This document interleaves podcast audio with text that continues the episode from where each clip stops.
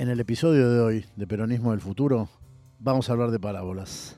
De la desestabilización pasamos a la decisión y finalmente al pedido de diálogo. Y la segunda parábola es la apertura de una escena bien peronista, el aumento salarial a los trabajadores estatales bonaerenses.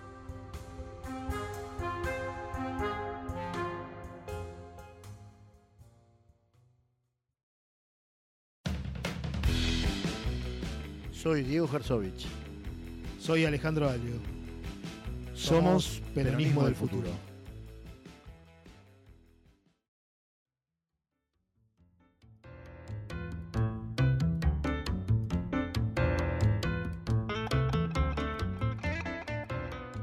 Buenas tardes. Esta semana, cuando empezamos a pensar el podcast, la semana parecía marcada muy fuertemente por la movilización policial ya el lunes a la noche.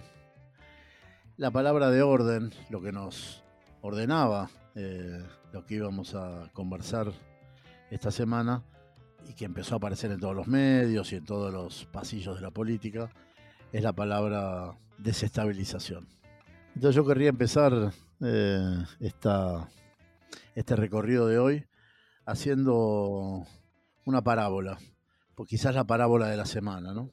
En principio la parábola está determinada por un, origen que es justamente la idea que había atrás de la movilización de los policías de una desestabilización, pues, es, pues esa movilización estaba, habría estado apoyada por determinados sectores políticos de la oposición, estamos hablando de la desestabilización al gobierno nacional en principio, pero también al secretario de Seguridad, también en parte al gobernador Kisilov, en fin, había una serie de hipótesis que se manejaban en los medios y en la política que cerraban con la palabra desestabilización. Y la semana empieza con desestabilización y termina con diálogo. En el medio, como dice Ale, apareció la decisión política.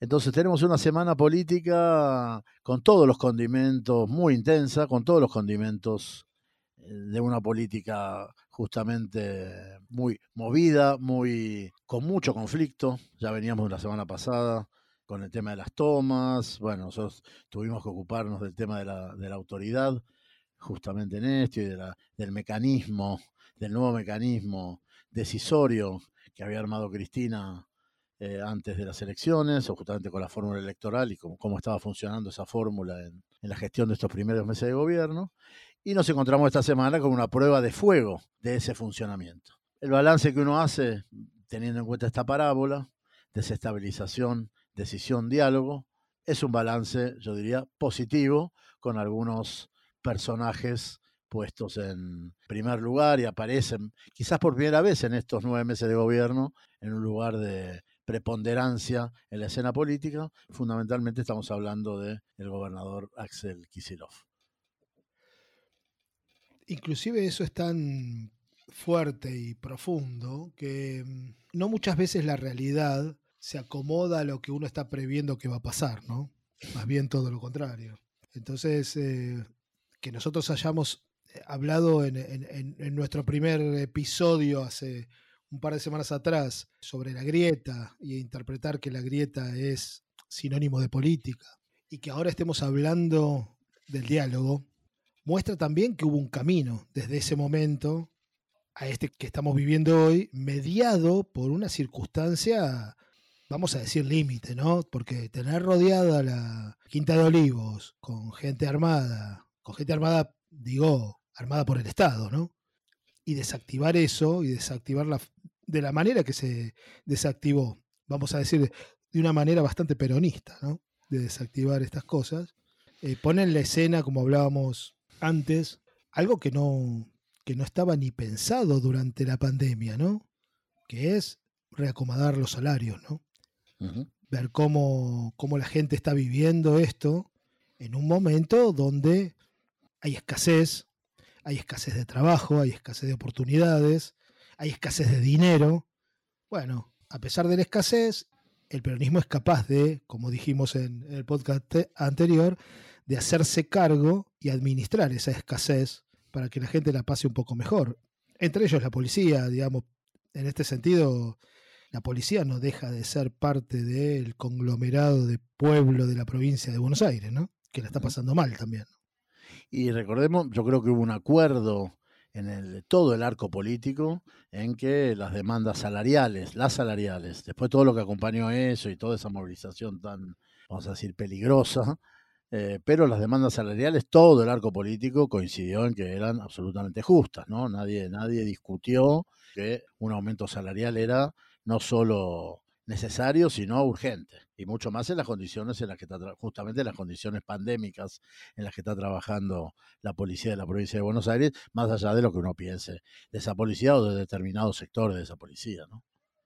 Sí, por supuesto. Además, digo, esto que nosotros veníamos hablando sobre la política, sobre las decisiones, sobre esta nueva forma de hacer política, este binomio de poder que es Alberto y Cristina, que son Alberto y Cristina, eh, cómo iban a, funcionar en, momentos ríspidos, digamos. Y este es un momento ríspido, ¿no?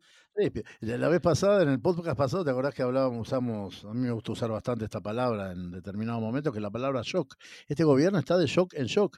O sea, para tomar decisiones lo tiene que hacer rápido, casi sin pensar, lo cual es, yo siempre digo que casi sin pensar hay que comparar al político o al artista con un jugador de fútbol, con un buen o muy buen jugador de fútbol, o sea que puede repentizar, que puede reaccionar en una escena muy compleja y hacer lo que hay que hacer.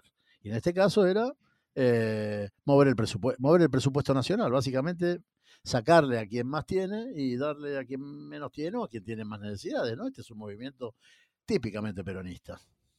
Y además, bueno, esto todo en el marco de mm, la defensa del digo, de, palabras que, que se van yendo de un lado y del otro de la grieta. ¿sí? O de la política. ¿De la grieta o de la política? de la grieta y de la política.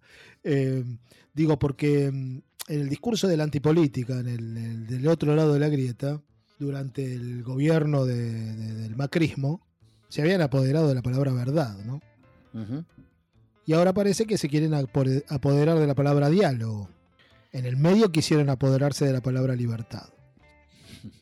Sí, de la palabra diálogo yo te diría que en términos de un gobierno que, que tiene que gobernar, o sea, como dijo Axel, tiene que tomar decisiones políticas que pueden estar en algunos casos eh, mezcladas, si se quiere, interactuando con determinados diálogos, con determinados sectores. Digo, lo que evidentemente está pasando en este gobierno, que diálogo entre las figuras centrales del gobierno, las figuras decisorias, o sea, Albert, en este caso, Alberto, Cristina y el gobernador de la provincia de Buenos Aires, Axel Kicillof, evidentemente hubo mucho diálogo. O sea, porque acá, por, qué hay que imponer un diálogo? O sea, para tomar decisiones, los diálogos tienen ritmo, o sea, tienen necesidades, acá había que decidir rápido, y había que, había que sacar la plata de algún lado, porque tampoco se puede pagar con lo que no se tiene. Y, después, aparte, si emitís, te, rompe, te rompe que te emitís y la inflación y que. O, sea, este, e, esto del diálogo, a mí, yo, yo cuando lo vi a, a, Santilli, después, del, después de, la, de la conferencia de la reta, ¿no? Del Némesis, como decís vos, del nuevo candidato del poder en la Argentina eh, después del discurso de la reta, verlo a Santilli, a mí me pareció un actor hablando de tenemos que conversar, eh, se, lesionó, aparte usando verbos que se lesionó el diálogo.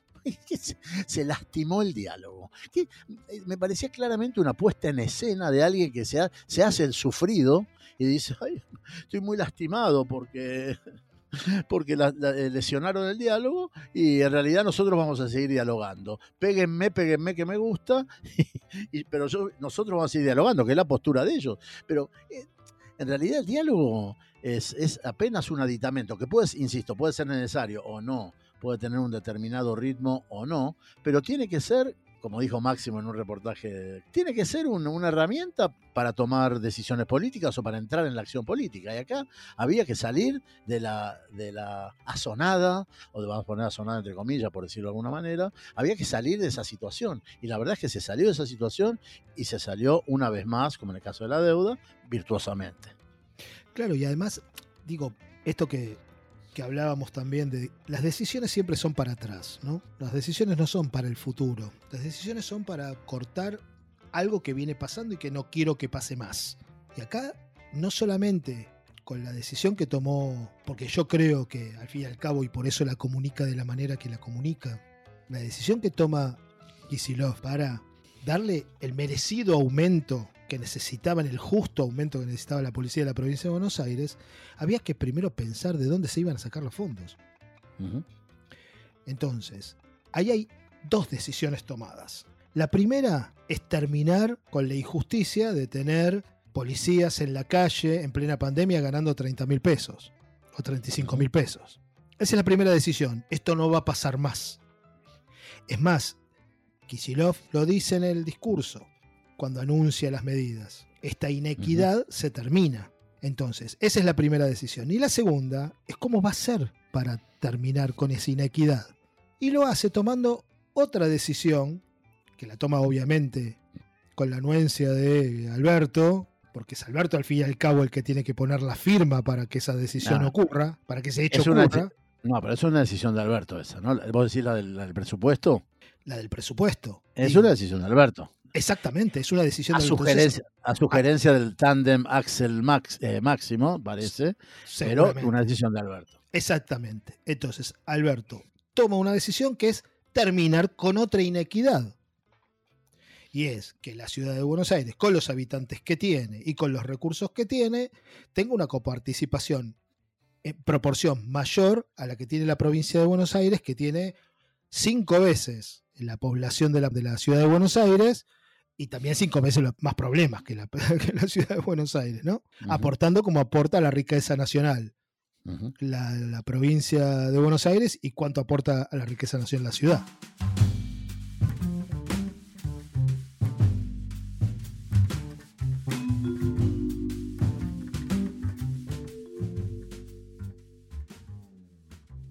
en esta segunda parte del podcast me gustaría eh, ya que, ya que explotamos una primera parábola, la de la desestabilización, decisión, diálogo, me gustaría volver algo que a una reunión sobre la que hablamos en el primer podcast, que la mencionábamos al pasar y que dijimos que para nosotros era importante por cómo funcionaban determinados recorridos en el, eh, o, de, contactos entre lo que sería el PJ Capital y el radicalismo de la capital.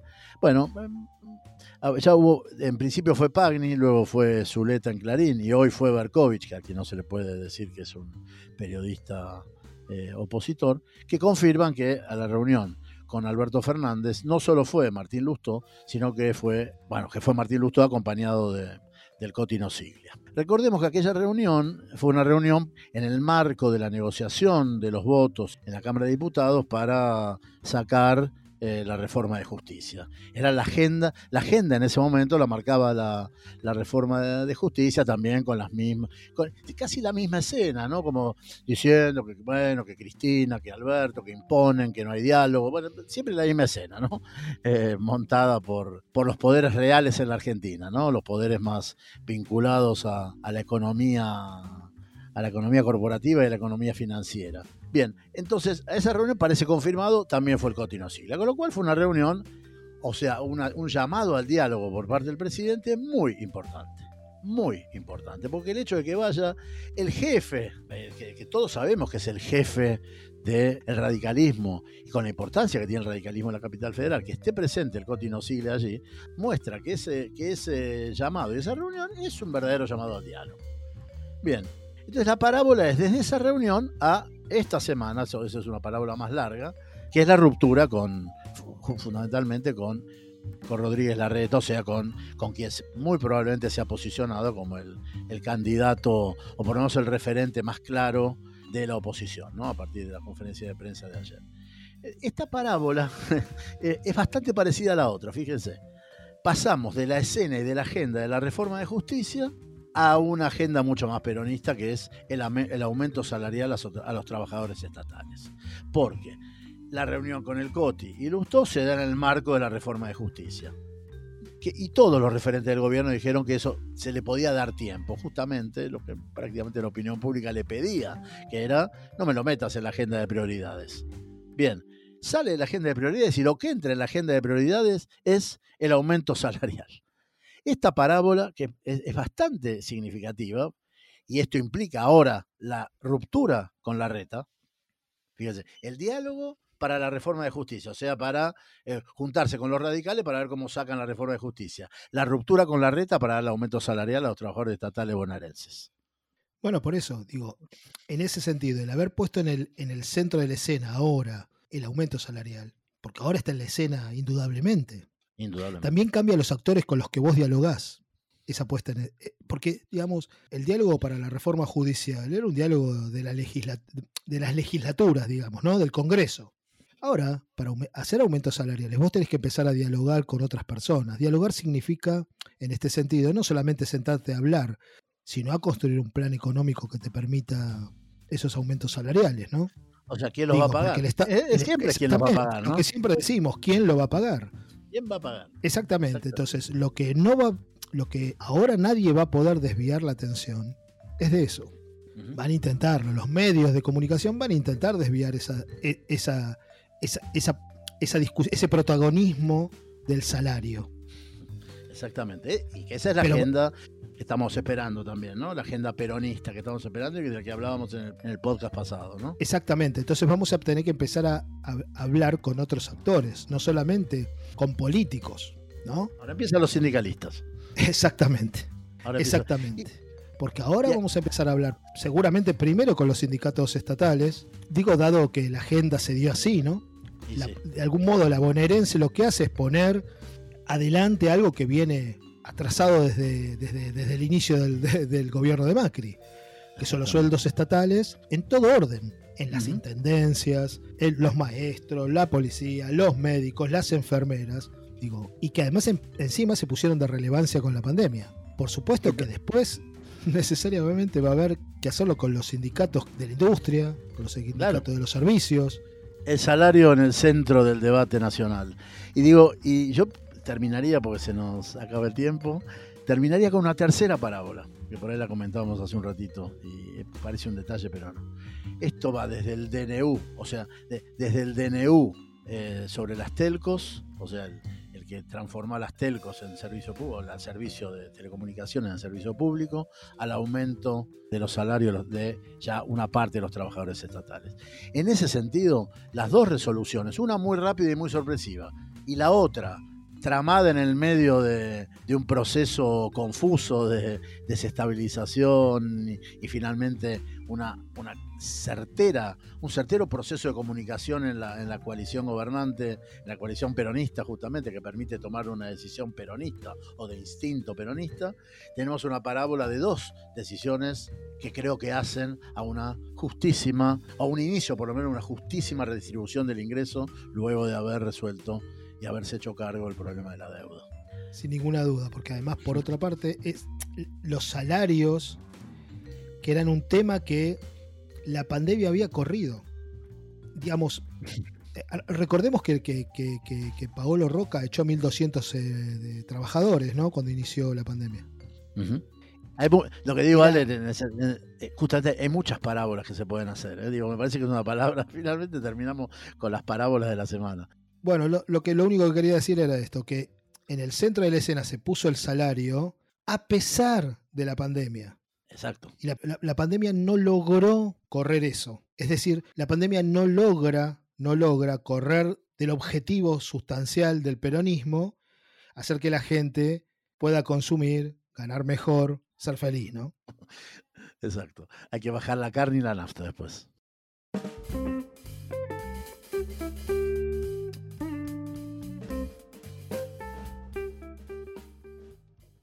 Bueno, amigos, nos pueden encontrar en las redes en Instagram como Peronismo del Futuro, Facebook también como Peronismo del Futuro. Nos pueden escribir mails si quieren a peronismo del futuro 2020 arroba gmail. Punto com. punto com, claro. Y por supuesto nos escuchan en Spotify, donde están nuestros podcasts cada semana.